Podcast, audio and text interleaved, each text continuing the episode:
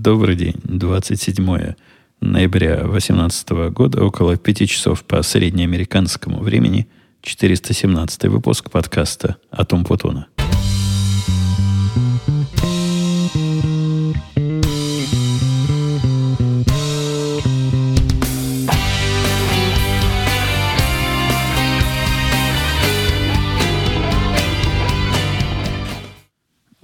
Вчерашний выпуск, а выпуск должен быть вчера, не произошел по удивительной причине. Я просто забыл. Совсем потерял счет дням а, от того, что праздники там были у нас выходные в середине недели. А, день индюка был, индейки, когда все ее едят и всех благодарят. И вся мушка сбилась. Но сегодня взял себя в руки, и все, что, все, что сбилось, попробовал нагнать. Вот вернулся только что из тира. И доложу я вам, не относится это к моему, не бойтесь, те, кто ненавидит моих стрелковых рассказов, не относится к моим стрелковым рассказам, обратил просто внимание на то, как э, сильно эта мелкая моторика, я так подозреваю, ее так можно назвать, и мышечная концентрация зависит от состояния. Состояние мое было плохо выспанное. Вчера тоже меня там до, до 4 часов какие-то рабочие проблемы держали. Но ничего такого не было, что мешало мне пойти спать. Просто зацепился э, краем мозга где-то часов 11 за интересную проблему, и только к полчетвертому понял, что с насколько и не решить, и надо это дело во сне продумать. Действительно, с утра проснулся, хотя и сон, и, а решение уже вот тут. Вот тут она уже на, на краю мозга сидит. А у меня часто бывает, когда проблема, которую атакуешь в течение нескольких часов после высыпания, становится явно. И я, по-моему, даже рассказывал, что один из моих методов работы, над которым жена смеется и говорит, всем бы такую работу, когда упираюсь лбом во что-то действительно сложное, и это не, не вечером происходит, а в течение дня пойти на специальный, специально для этого заведенный диванчик – у меня и во второй на первильской студии был, и в третьей у меня их целых два. И вот на одном из них полежать, подремать. Обычно я, когда дремлю, свет не выключаю, чтобы не глубоко засыпать. И минут так на 15-20. После этой дремы как-то в мозгу не, не скажу, что каждый раз, и даже не скажу, что каждый второй раз, но как минимум каждый третий раз по просветление наступает. Так вот, сегодня плохо сходил. Не то, что плохо сходил, сходил нормально, удовлетворительно. Я считаю, никакой бы квалификационный тест э, крутой я бы сегодня точно не прошел. Но не вот этот смешной тест, который я проходил, а настоящий какой-нибудь ФБРовский квалификационный тест точно бы не прошел. Но так, оказался на уровне. На уровне вполне. Хотя и руки плохо держали – и глаз плохо целился. Слушайте, я после года хождения в тир обещал про оружейные дела свои не рассказывать, но не могу удержаться. Э, обнаружил сюрприз сегодня. Даже не то, что сегодня, а в прошлый раз обнаружил сюрприз. А у нас там, я по этому, по этому поводу тоже докладывал, две есть, э, два помещения, которые между собой в тире там соединены дверью – и одно помещение для блатных, ну или кто много платит, а второе для а, всего остального населения. Так вот, я в последнее время полюбил ходить в то, где все население, и не столько потому, что мне хотелось бы с людьми там потусоваться. Это как раз самое, самое малое из э, того, что меня туда притягивало, от того, что освещение лучше. По-моему, я тоже об этом где-то говорил, что а освещение вот в этой дешевой зоне какое-то везде яркое, и так хорошо видно, и такая крутилка у каждого есть, чтобы себе индивидуального света добавить. Красота. А особенно, когда стреляешь э, вот с обычной такой металлической мушкой, освещение важно. Не то, что надо тренироваться исключительно при ярком солнечном свете, однако там э, без, без этого света темновато. Ну, подвал все-таки тир-то он в таком полуподвальном помещении находится. И начал я вот в это ходить. В простое для всех. Когда в прошлый раз, придя на прошлой неделе, я обнаружил, что и в моем дорогом я стал на такую линию, я даже запомнил линию номер три, которая так красиво подсвечена, все видно, свет лучше, чем там, лампы какие-то другие, все, все хорошо. Но решил я третью линию осветили особым образом, лампочки вкрутили, не знаю что. Приду в следующий раз, попрошусь на третью линию. Сегодня пришел, говорю, хочу на третью. Говорят, нет, там уже, там уже стоит чувачок. Можем тебе на четвертую поставить. Ну, подумал я, четвертая, так почти как третья, может, и там будет, будет хорошо. Прихожу, нет, нехорошо. Темно, как всегда. Ну, чтобы вы понимали, не то, что темно, просто вот эта будка, в которой ты стоишь и стреляешь, там все стоят в изолированных таких будках, чтобы случайно не выстрелить э, в соседа, если уж совсем ума нет. А будки с пуленепробиваемыми стенками. В ней темновато. Сзади нее светло, впереди нее светло, а в самой будке темновато. Смотрю, и третья будка не горит. Ага, решил я. Может, есть какие-то включатели неявные. Явные я уже раньше искал, не нашел. И что вы думаете оказалось? Год ходил и не обратил внимания, что на основном экране, а экран управления всем этим хозяйством, он такой тачскрин, разные меню. Так вот, в одном есть в углу зайти в меню освещения. Заходишь в меню освещения, а там прямо три степени яркости. Самая яркая мне показалась уж на самом деле чрезмерной. Поставил среднюю. А это какой-то другой совсем уровень жизни, но обидно, что у меня больше года заняло – до этого уровня жизни дорасти. На позапрошлой неделе у меня был день рождения, с чем меня многие поздравляли. И всем, кто поздравлял, спасибо. А всем, кто не поздравлял, я тоже зла не держу. Я к этому легко отношусь.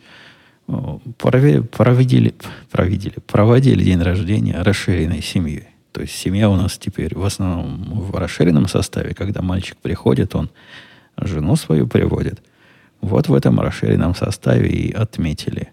Выпили тортика, жена испекла такого пирога, политнекорректного. Название не скажу. Очень неполиткорректное название. И все бы было хорошо, но все из этих детей, из-за всех, все беды в жизни, как, впрочем, и большая часть радости от этих самых детей. Раскрутил меня мальчик в начале нашего процесса, пока еда готовилась, там подходила, э, мясо грелось и оливье настаивалось. Говорит, давай, давай выпьем его подарок. А принес он в подарок, э, как эта штука называется, которую я люблю, скотч. Скотча принес. Такого интересного скотча. Ну, ладно, выпили э, с мальчиком. Хотя я понимаю, это не педагогично с детьми пить. Я, я согласен. Ну, поскольку мальчик большой, уже женатый, пусть его жена – смотрит, что он там и с кем пьет. Потом выпили еще по одной, и нормально. Так, слегка. Слегка выпили. Однако, когда стали есть мясо, я просто не мог удержаться от красного вина, потому что, ну что за мясо без красного вина? То бишь, пошел сразу на два нарушения. Во-первых, поменял цвет, а во-вторых, уменьшил градус. Ну и чтобы уж совсем нарушить до конца. Ну, такой день он раз в году надо нарушать. И еще после этого выпил интересного коньяка, который жена подарила.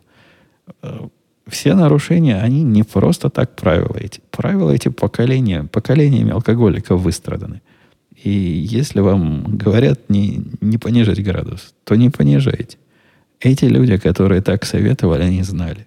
Если говорят не смешивать цвета, не смешивайте. Не пейте красное с белым, а белое с красным. А иначе будет как со мной. Не то, что со мной что-то особенно не, неприятное было, но утром проснулся не с таким ощущением, как обычно люди просыпаются по утрам.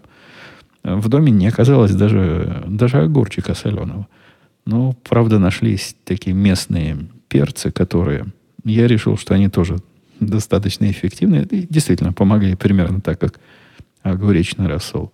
Так что смог, смог после дня рождения вернуться в строй довольно быстро. В Твиттере я сегодня, это я к следующей микротеме перехожу, напечатал, не напечатал, запостил э, картинки, книжки, которая пришла от Амазона, изданная Амазоном же, и присланная моей дочке, которая автор, издатель и, и кто еще – и художник, и, и все остальное в виде пробного экземпляра. Там настоящая книжка. Снаружи написано не для перепродажи. И, и все там внутри, как моя девочка и нарисовала. Толстая такая тяжелая, солидная книжка. Я не знаю, удовлетворить ли дочку качество графики, или мне показалось, что там у них где-то где как-то размыто и где-то как-то недорисовано. Однако, может, это такой автор, а, задумка автора. Придет дочка, расскажет. Ее сейчас жена из школы привезет. Но выглядит по-настоящему. Настоящая солидная книга.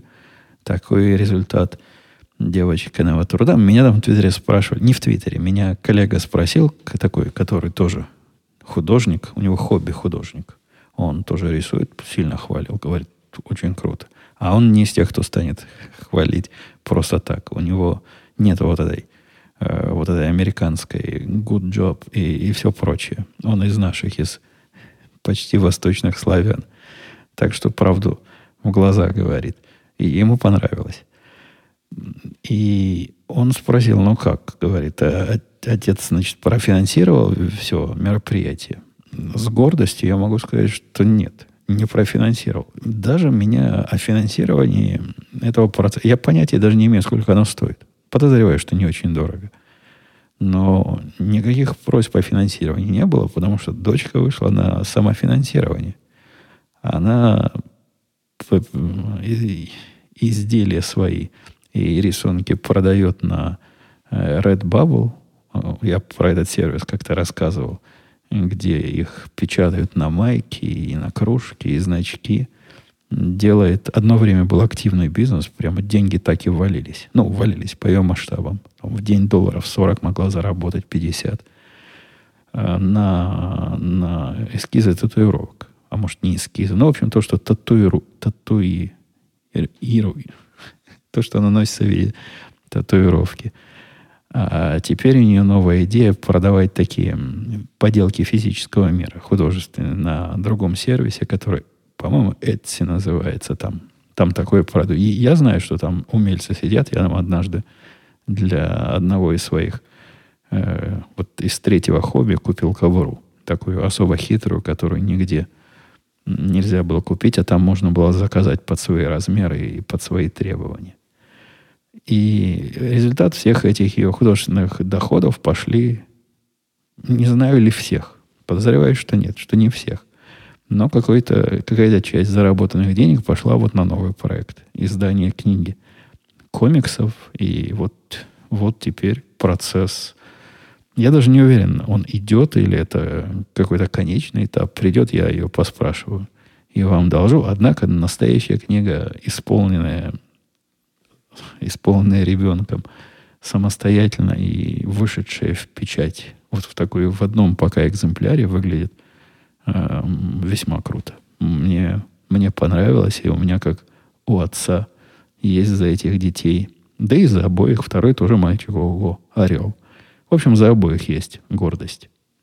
За пару дней, по-моему, до вот этого чумного, чумной пятницы, черной пятницы, когда все продается везде со скидками, я случайно попал в магазин, без всякой связи с пятницей, просто попал в магазин, а попал в магазин, потому что я куда-то девочку отвозил. И заодно, раз уж я там, а это черти где, зашел и в магазин, где электрические, электронные всякие компьютерные штуки продаются. Best Buy называется. Да таких магазинов уже здесь почти не осталось. Амазон их всех выдавил с рынка. То есть Best Buy остался, но всех прочих, которые были до него, как собак нерезанных было, они, видимо, стали нерентабельны. И я каждый раз Best Buy удивляюсь, как, как эти еще умудряются существовать. Но как-то на вид цветут и пахнут. Э, так вот, в этом магазине попались мне на глаза наушники. Наушники. Почему же наушники? Наглазники скорее. Шлем виртуальной реальности. Шлем это назвать трудно. Такие большие очки виртуальной реальности от Sony. Я думаю, те, кто играют в курсе, что это такое. Я их как-то один раз э, щупал и никогда не пробовал. И цена на них какая-то была невнятная. Там то ли 350 долларов они стоили, что-то вот такое странное. Посему в этот раз, увидев их в наборе, там очки эти, такая коробочка, чтобы подключать э, к PlayStation, э, две таких палочки, похожие на барабанные, чтобы палочками водить, а, а ответная часть вот этой виртуальной реальности твои движения, она в виде, по-моему, камеры такой, не очень хитрый на вид, видеокамеры, э, понимает. Пару игр в комплекте было, и кажется, все – и все это по цене то ли 205, то ли 215, какая-то такая цена была. Ну, при этом в американском стиле там большие цифры были написаны, перечеркнуты, написаны менее крупные цифры, тоже перечеркнуты. И вот в конце уже вот такая распродажа. Ну, ладно, решил я. В общем, деньги не, небольшие. Надо попробовать в этот мир виртуальной реальности окунуться. Пришел домой, окунуться сам не успел, как раз тут и мальчик с женой приходили. По-моему, это как раз... Нет, не к дню рождения было, это после дня рождения было. Видимо, к баскетболу пришли. Бедная жена мальчика, когда приходит, а мы тут баскетбол смотрим, ей заняться особо нечем. Но вот теперь они с женой в подвале нашли возможность спасаться. Телевизор смотрит отдельно от нас, а мы сверху там кричим и болеем. Так вот, э, женские половины были в наличии, и моя, и мальчиковая, поэтому решили начать с них. Ну, как обычно. Если хочешь что-то испытать, надо испытать на женщине. Выдали э, сначала жене мальчика поиграться. И те, которые такие детские игры на вид, ей понравились. И прямо вау, и охи-ахи. Но тут мальчик пришел, он же сказал, я знаю лучше, что тебе надо, жена и поставила ей игру, где мужики в виде бокса лупят друг друга по лицу. После того, как ее этот мужик пару раз стукнул, он сказал, нет, как-то мне ваша виртуальная реальность совсем не нравится. Слишком уж реалистично. Не хочу больше. Вот больше и не хотел. Пришел черед моей жене. Я уже наученный мальчиковым опытом не, не подставлять жену под виртуальные удары боксеров – дал ей такую милую, почти, я не знаю, детская или нет, демо-игра там была, где надо зайчика водить, такой типа квеста. А моя жена как раз любит квесты, и все это в таком трехмерном мире. И все шло хорошо, и весело, и охи были, и сплошные вау были. Ну, там, там действительно, я, я тоже пробовал. Там действительно вау-эффект ощущается. Происходит погружение. Ты находишься где-то, совсем в другой реальности. При этом, крутя, крутя головой, эта реальность очень адекватно двигается, как бы ты и в реальной жизни ожидал. То есть, если ты в каком-то лесу, то можешь по сторонам поглядеть, а, руками помахать. Но вот, вот это максимальная реалистичность жену и подвела. На одном из этапов надо было попытаться какую-то то ли камень куда-то подтянуть, то ли дверь какую-то открыть. В результате надо было туда вперед рукой потянуться и до чего-то дотянуться. Ну вот она и потянулась. Но как-то с первого раза не тянулась, поэтому начала тянуться сильнее и сильнее до тех пор, пока равновесие в реальном мире ее не покинуло. И полетела моя бедная жена прямо вперед, вперед в сторону телевизора, туда, куда смотрела. И никакого, никакого способа перехватить не было. Я был в метрах в трех. Но она остановилась. Стукнулась бедная об вот эту штуку, которая перед телевизором стоит. Ну, почти, почти, убилась. А, чудом не пострадала. После этого тоже сказал, нет, слишком много уж тут реальности. Не хочу больше никогда. И я попробую еще на какую-то игру такую посадить. Ну, посадить в прямом смысле слова. Пусть сядет раз не может на ногах держаться в этой виртуальной реальности, и пусть сидя играет в эти странные трехмерные игры. И по работе, ну, по работе традиционно, что-то рабочего. По работе я опять хочу вам пожаловаться на, на бизнес, который не может сказать нет. Такая бизнес-модель у нашего начальника на всех э, совещаниях, где не совещаниях, а на всех презентациях, где мы что-то презентуем, обещать золотые горы. У него это вполне обоснованная позиция, я ее вполне понимаю. То есть, ну, сейчас ты пообещаешь, заказчик станет твой, а дальше видно будет, можем мы это сделать или нет. При этом обещают не конкретно, а так вообще и, и, и в целом. И когда до конкретики доходит, мы обычно, обычно договариваемся до какого-то разумного оптимума. Но в последнее время как-то стала его вот эта сбалансированность обещаний и реальности подводить. Подвалило два проекта, которые, части которых, э, на мой взгляд, абсолютно минимальные. И для бизнеса неважные, и для заказчика э, сомнительные. Так вот эти две маленькие, ну, технические, они огромные, но с точки зрения бизнеса маленькие части потребуют от меня очень суровых э, трудозатрат и время затрат и больших мощностей компьютерных. При этом там речь идет о том, чтобы для того, чтобы посчитать там нечто весьма редкое, экзотическое, в чем мы слабо уверены, что именно это заказчик имел в виду. Ну, похоже, это он имел в виду. Однако, даже когда он это просил, я, я был на, этом, на, этой, на этой конференции, на этом, во время этого разговора, он об этом говорил как о нечто опциональном, что мы, ну, наверное, когда-нибудь... Он там хитро сказал. Он сказал, что мы сейчас маленькие, и там делаем всего, не помню, 200 тысяч, значит, штук в, в, в день. 200 тысяч таких-то сделок в день. А, а скоро мы сильно вырастем. Я же, конечно, как человек технически спросил, к чему готовиться, насколько сильно. Он говорит, ну, мы нацелены на 20 миллионов. И вот когда у нас будет 20 миллионов в день, тогда нам понадобится вот такой-то, вот такой-то хитрый расчет. А для того, чтобы этот хитрый расчет произвести, нам вместо миллиарда боковых данных, которые мы обрабатываем, придется обрабатывать 10 миллиардов боковых данных. И это, согласитесь, большая разница. Его 20 миллионов, которые он когда-то в будущем будет обрабатывать, и вот для этого нам надо быть готовым прямо сейчас, тоже звучат весьма самоуверенно. Э, весь вот этот рынок, в котором наш заказчик крутится, он весь делает. 20, он и 20 миллионов сделок. То есть весь мир. Все люди Земли, не Земли, все люди североамериканского побережья делают 20 миллионов. А тут такой борзый заказчик всех, видимо, под себя готовится через годик второй. Я все это попытался объяснить нашим как-то они так захотели эту функциональность дописать. Пришлось уже в, в, в тяжелую артиллерию. Ну, сначала я им сказал, что это будет дорого.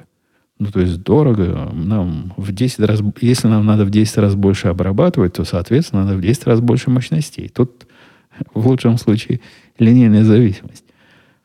Хотя в жизни бывает и хуже.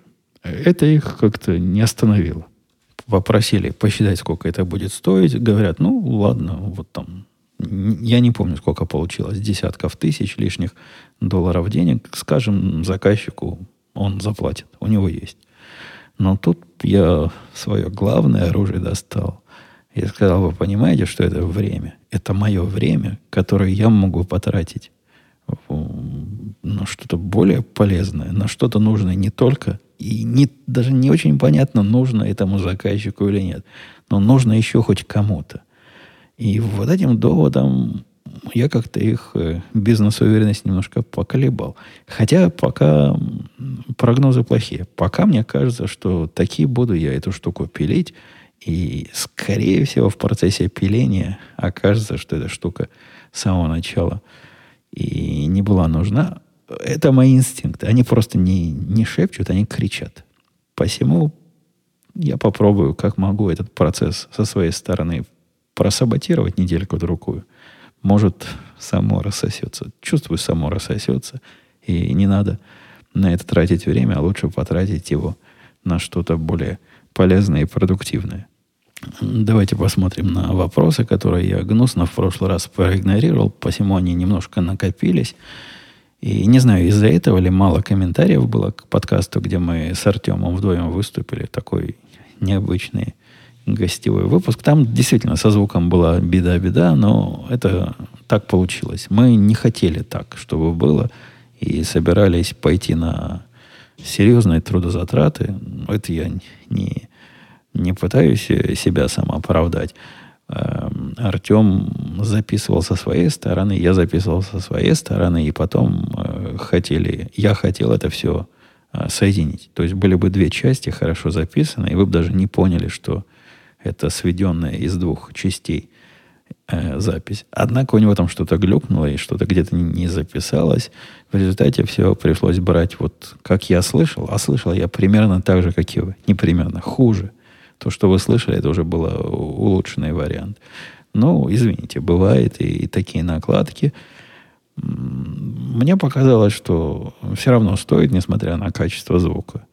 И а раз стоит, я и выложил. Ну, с моей точки зрения, если хотя бы половина того, что вы слышите, звучит нормально, а я-то звучал ого, как всегда, то это вполне самооправдание для э, разрешения который я дал, опять же, сам себе на выкладывание подкаста. А, однако вернемся к вопросам, которые из-за этого пострадали.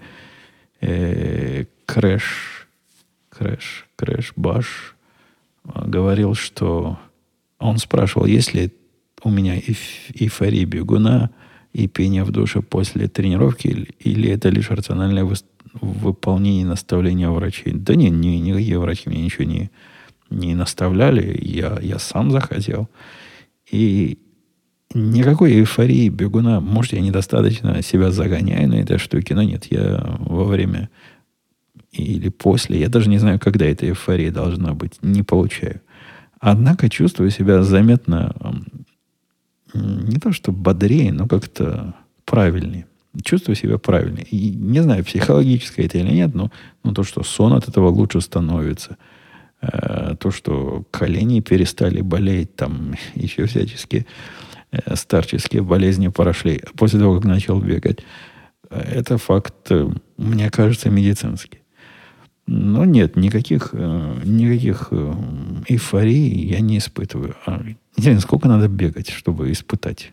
Это надо до второго... Я однажды добегал до второго дыхания, я помню. Бежал, бежал, уже совсем сил нет, не было поставил себе на один из самых сложных режимов, а потом в какой-то момент, оп, что-то щелкнуло. Э, и так было где-то на 40 минуте. И мне показалось, что таким темпом и с такой нагрузкой я теперь смогу бежать вечно. Не смог проверить, вечно буду бежать или нет. Может, это как раз и была эйфория.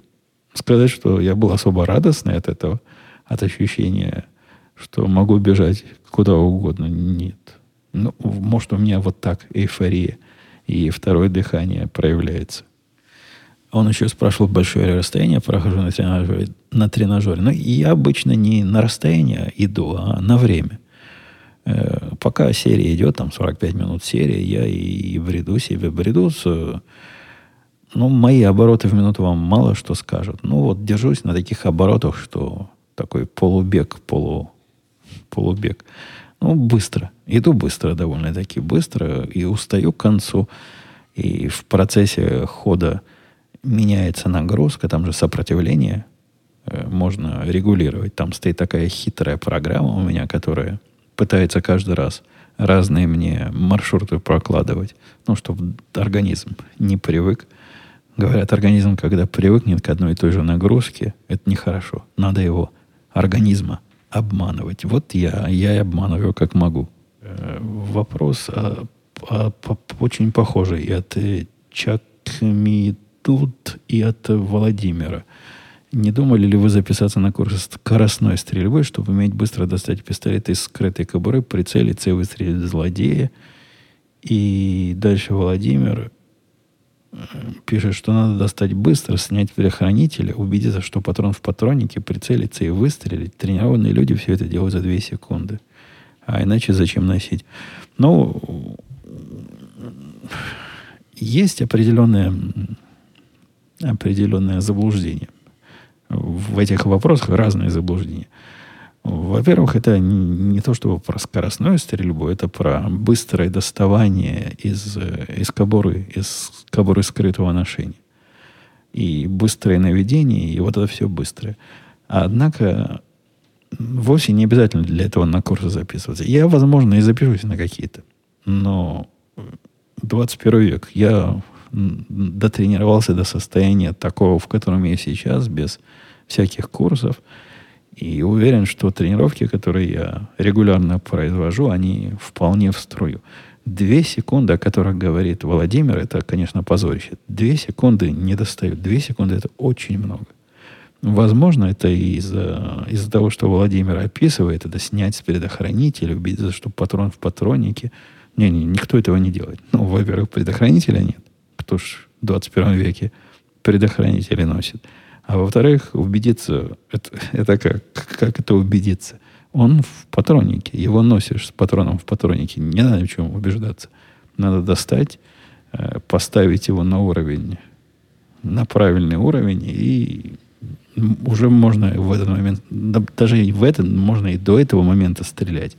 Есть способы э, стрельбы из э, полу как бы поднятого положения. То есть, вытаскивая из кобуры, можно стрелять уже. Нет, две секунды на весь процесс это очень много. У меня, по-моему, даже с самого начала, когда я эти движения пытался делать по шагам, там, знаете, наука такая, надо не просто его вытаскивать и стрелять, а все это действие разбито на 4-5 этапов, и каждый этап надо медленно прорабатывать, ну, чтобы организм запомнил, как двигаться и какие мышцы напрягать. Не скажу, что у меня тогда это за 2 секунды было, но нет. 2 секунды это в самом деле, это очень, очень долго. Э, помидорка списала. Я, я помню, что писала. Я как-то уже назвал слушательницу, слушатель телем один раз. Потом поздравляю тебя с прошедшим днем рождения. Желаю много здоровья, вдохновения в работе, творчестве. Та-та-та. Спасибо за подкаст. Вопрос к предыдущему подкасту. А стоит ли запастись пистолетом молодым девушкам? Ты говорил, что это нужно любому человеку, но все-таки есть сомнения. Я, когда этот вопрос прочитал, думал пошутить на тему сексизма и, и того, почему молодым девушкам нельзя, что курица не птица, а, а девушка не человек. А потом вспомнил, что помидорка вроде как из из тех сестер. То есть ее в этом обвинять как-то было бы странно. Однако вопрос, мне кажется, весьма удивительным. А кому же еще помидорка, кроме как молодым, молодым девушкам? Это в первую, первую голову надо.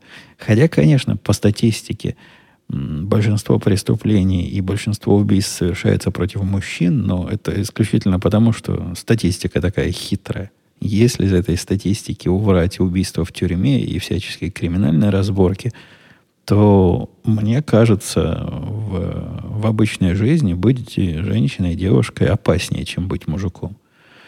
Ну, я имею в виду в обычной жизни, когда, например, нет войны. Тогда, конечно, все эти статистики идут коту под хвост. Так вот, э, девушки, просто даже удивительно, помидорка, что спрашиваешь о таком. Я слышал от знакомых э, женщин и девушек, что жизнь у них опасна. Опасна и тяжела, и злостные мужчины, ну, это я без всякой иронии, вот эти злостные, которые, которые разные, плохие, они поджидают на каждом шагу, и их, на удивление, много. Мы, мужики, их не часто встречаем, а вот э, жизнь э, женщин и их как это в древности называлось, честь, она под постоянной угрозой. Поэтому без всяких дураков. Конечно, стоит. Конечно, стоит. И почему бы нет? От того, что, что руки слабые и не удержишь задачу, э, решаются все эти вопросы. Можно найти себе такое решение, которое будет э, доступно даже слабой девушке, хотя особая сила для всего этого не нужна, особая сноровка не нужна. Нужна определенная тренировка и определенный склад ума. А, я, хотя и не, не уверен в том, что склад ума пополам не отличается. Может, как-то и отличается. Но мне не видится тут какого-то корневого противоречия между женским складом, если он есть, и ношением оружия для самозащиты. Очень и очень за. Девушки всех стран, вооружайтесь. Андрей писал, очень заинтересовал рассказ про коллегу, которого укусила кошечка. Расскажите, пожалуйста, чем закончилась история, если коллега не повезла ее туда, куда указал шериф и заплатила тысячу, неужели этого будет достаточно для шерифа? Неужели оплаченный штраф освобождает от обязанности вести туда кошечку? Еще любопытно, что это за место такое, куда ей нужно было отвозить какая-то клиника, и куда кошечка помещается на обследования. Примерно про этот же самый вопрос был от Алекса. Он писал, что история сказал от Алекса, и засветилась си- синеньким Алеха, стоящий на столе. История про укус кота за килобакс неприятно удивила. Понятно, что маразм есть везде с разной долей интенсив... интенсивности, но тут явный перебор. Единственное разумное основание, когда власть может вмешаться, это если есть подозрение на некое заразное заболевание, которому всему обществу угрожает. Тут явно не тот случай. Э, это не так все просто. Ну, начну сначала. История эта закончилась. Она сходила в суд. Судья сказал, ну, надо. Надо отвезти кошечку. Там такой судья был, понимающий, надо. Ну, сговорились они вместо, по-моему, двух недель заключения, которое сначала было, по-моему, до недели. Как-то судья наполовину скосил срок. Убежденный тем, что тетка наша рассказывала, что кошечка у нее домашняя, никуда не ходит, и вообще привита. Ну, по закону положено быть привитой.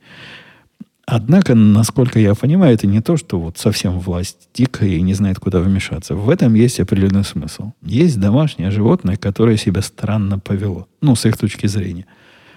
Может, эта кошечка все время кусается, но у них есть своя линейка. По их линейке это какое-то неадекватное и опасное животное, может оно чем больное. Посему его помещают на обследование и карантин. Посмотрит, не покусает ли он за следующую неделю и всех окружающих. Я, в общем, соглашусь, что это, когда речь идет о домашних животных со справками, это какой-то какой перегиб определенный. И действительно слишком много власти слишком много вмешательства, однако это явно не самодурство. Но есть у Центра контроля за заболеваниями, видимо, какие-то обязательства, чтобы восстание живых мертвецов не наступило или еще какие-то неприятные события. Виктор спрашивал, Евгений, спасибо вам большое за подкасты и труд ваш, вас и ваших коллег – подкастерский, он помогает гуманитарию, авторизированному через Google, чувствовать себя сопричастным миру разума и технологий. В прошлом подкасте вы затронули политическую тему. Если не трудно, удовлетворите мое любопытство. Имеет ли какой... Слышите вот этот звук? Не знаю, пробьется он вам или нет. Это был ужас. Ужас наших э, дней в свое время, когда дети были маленькие, и как только они это слышали, это означает, что приехала машина с мороженым. На улице зима, минус 7 градусов. Какое мороженое? Какая машина? Она, как она через снег пролезла? У нас только дороги очистили. И вот уже приехала и бибикает своими колокольчиками, зазывает детей. Так вот, Виктор писал, имеет ли какой-то политический вес российские СМИ в США? Я про спутники и Russia Today. Действительно ли их притесняют клятые капиталисты? Или американцы на них не обращают внимания? Есть ли у вас мнение по поводу их информационной повестки? Спасибо нет у меня особого мнения. Я очень редко попадаю на какие-то клипы от э, э, России, Russia Today, RT телевидения, когда их, ну, в виде э, не то что карикатура, в виде вот, о, и такое бывает, разные видеоблогеры к себе туда вставляют в свой поток. Ну, может, пару раз видел, вот в таком контексте. Но сказать, что про спутник я вообще не слышал. Я даже не знаю, где такое водится. Про арти слышал. Действительно, слышал. И, по-моему, даже на него, если очень хочется, можно подписаться. У меня в моих каналах такого нет. А канала у меня такого золотого пакета, то есть там бывает совсем простой, потом бывает чуть посложнее, серебряный.